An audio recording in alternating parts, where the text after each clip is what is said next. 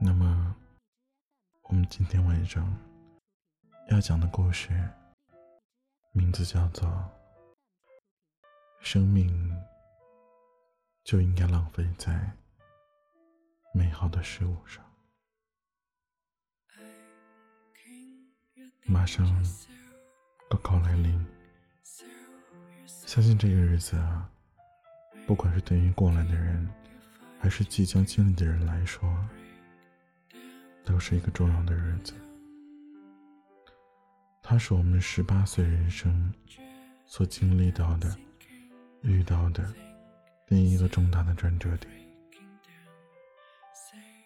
我们很容易把高考结果。看得太过严肃和凝重，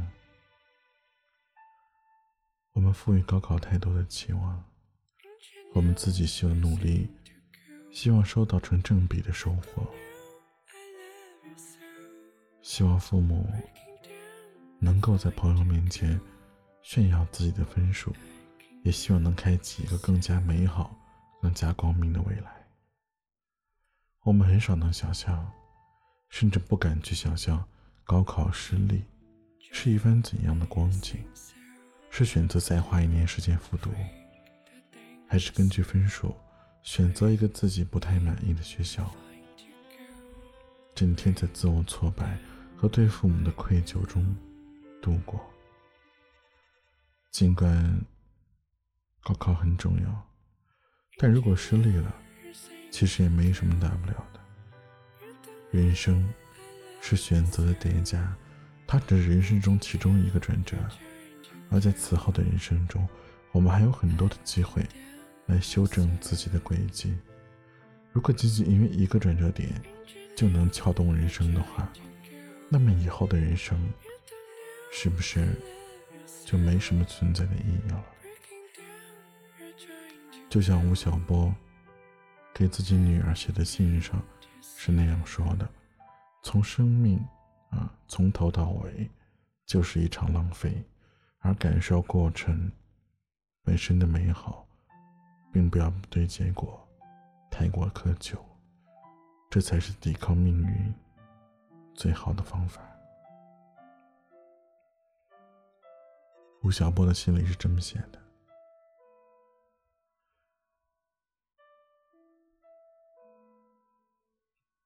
每个父亲在女儿十八岁的时候，都有为她写一本书的冲动。现在轮到我做这件事儿了。你还记得，从小的时候，我就开始问你一个问题：你长大以后喜欢干什么？第一次问是在去日本游玩的哥斯达游轮上。你小学一年级，你回答的是游戏机房的收银员。那些天啊，你在游轮上的游戏机房玩疯了，隔三差五的就跑过来向我要零钱，然后奔跑去收银小姐姐那儿去换游戏币。在你看来，如果自己能当上收银员，那该有多爽啊！再后来。我一次又问你一次问的这个问题，问你长大之后喜欢干什么，而你一次又一次的在更换自己的理想。有一次是海豚训练师，那是你看了戴军的比节目，觉得非常酷。还有一次是宠物医生，大概是宋圈圈去宠物店洗澡后萌生出来的。我记得还有文化创作、作曲作词、花艺师、家庭主妇等等。十六岁那年秋天，你初中毕业后去了温哥华读书，而我因为和你妈签证有点状况，你一个人拖着两个大箱子奔去了机场。妈妈在你身后泪流满面，我对她说：“这个孩子。”从此独立了，他将有权选择自己喜欢的大学、工作和城市，当然还有喜欢的男朋友。在温哥华，你过得还不错，会照顾自己，有闺蜜圈。第一次独自旅行，还亲手给你妈做了件帽子，还有运动衫。你的成绩也不错，期末得了全年级数学一等奖。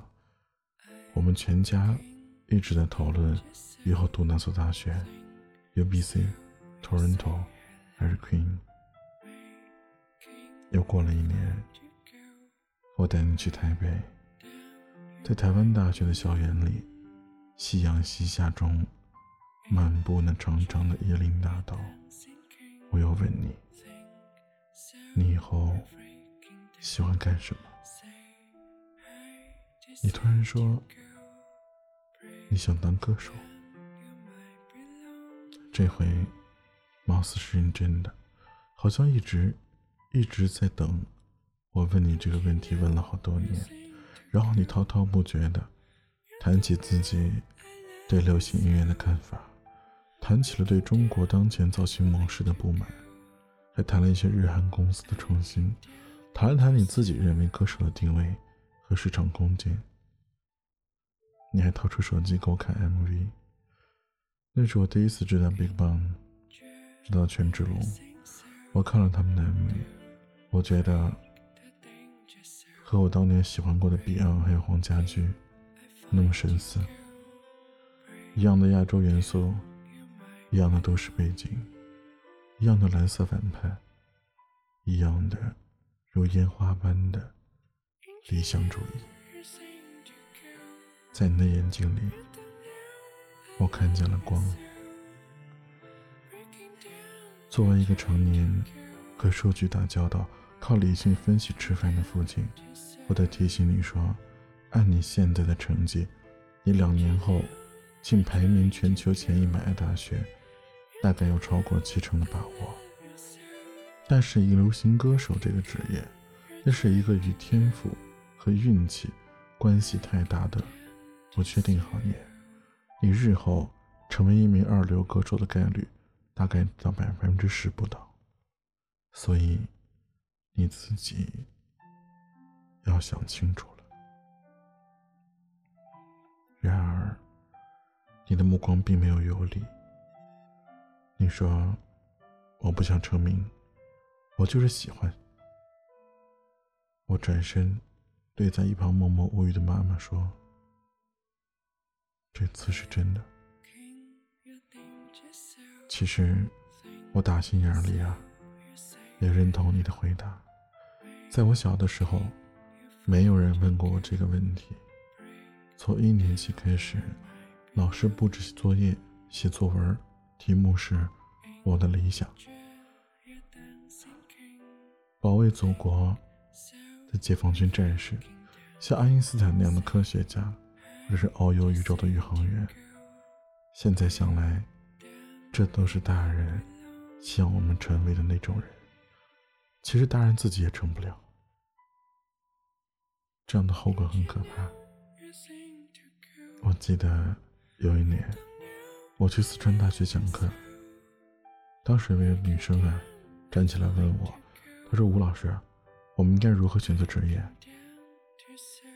他是一位物理系的博士生。我问他：“你为什么要读物理，还读到了博士？”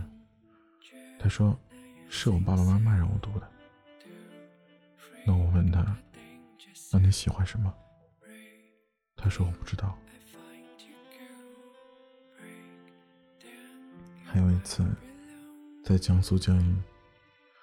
我遇到一位三十多岁的女商人，她赚了很多钱啊，但却说自己很不快乐。我问她：“那你自己喜欢什么呢？”她听到这个问题的时候，突然怔住了，然后就落下了眼泪。她说：“我从来没有想过这个问题。从小的时候，她就跟随亲戚做生意，从贩运、搬厂到炒房。”什么赚钱干什么？但他一直没有想过自己到底喜欢的是什么。而今日，中国的九零后们是这个国家近百年来第一批和平年代的中产阶级家庭子弟，你们第一次有权利、有能力选择自己喜欢的生活方式和工作方式。它甚至只和兴趣爱好有关，它无关于物质与报酬，甚至他们还与前途、成就、名利也没太大干系。只要它是正当的，只要你喜欢。喜欢是一切付出的前提。只有真心喜欢了，你才会去投入，才不会去抱怨那些投入。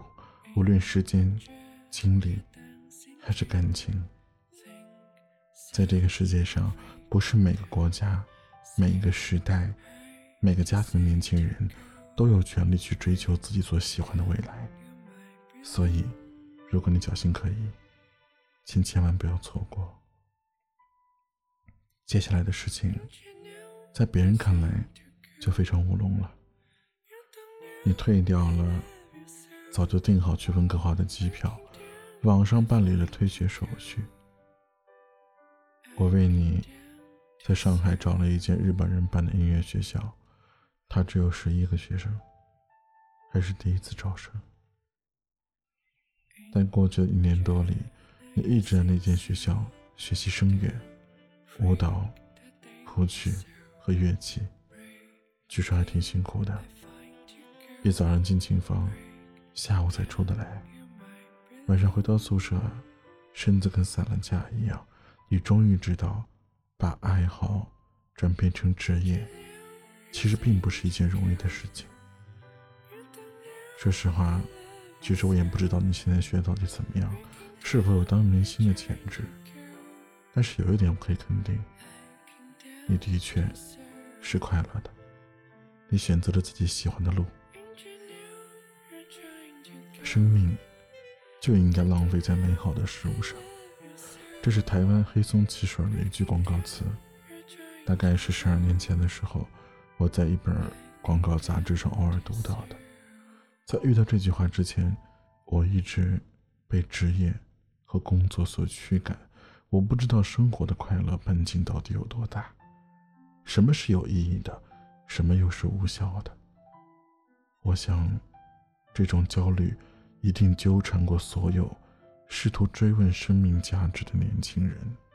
而是这句广告词，让我突然明白了，原来生命从头到尾，它都是一场浪费。你需要判断的仅在于，这次浪费是否。是美好的。